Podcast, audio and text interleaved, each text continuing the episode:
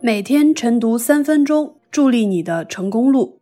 各位同学，大家好，今天要给大家分享的是福清的文章。地名要让人记得住乡愁。早上在威尼斯起床，中午到维也纳办事儿，晚上在曼哈顿吃饭逛街，不出城也能周游世界。尽管我国多次提出要清理规范洋地名，但受经济利益驱使。迎合崇洋心态等影响，承载着中国地域文化、城市文化的地名依然不断遭受洋风侵袭。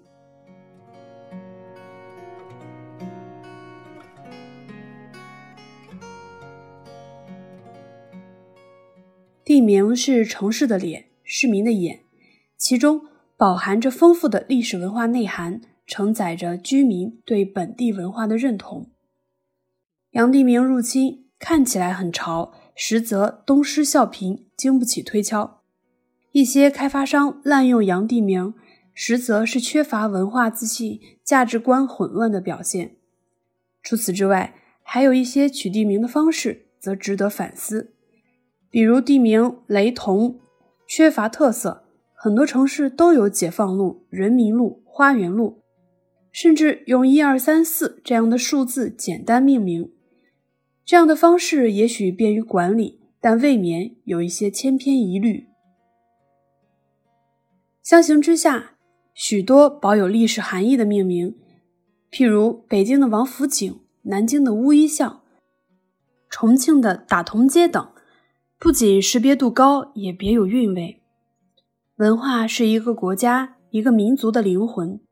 我国早在1986年就颁布了《地名管理条例》。并明确规定不以外国人名、地名命名我国地名。近年来，很多地方逐渐开始建立地方管理规章制度体系，清理整治居民区、街巷等地名中存在的大、洋、怪、虫等不规范地名。可以说，越来越多人正在认识到保护地名文化的重要性。接下来。应在法律法规和部门联动层面持续探索，推动建立提前介入机制和严格审验制度。多向专家要看法，多向百姓要意见，争取一个地名不仅望得见山、看得见水，还要让人记得住乡愁、挂得住乡情。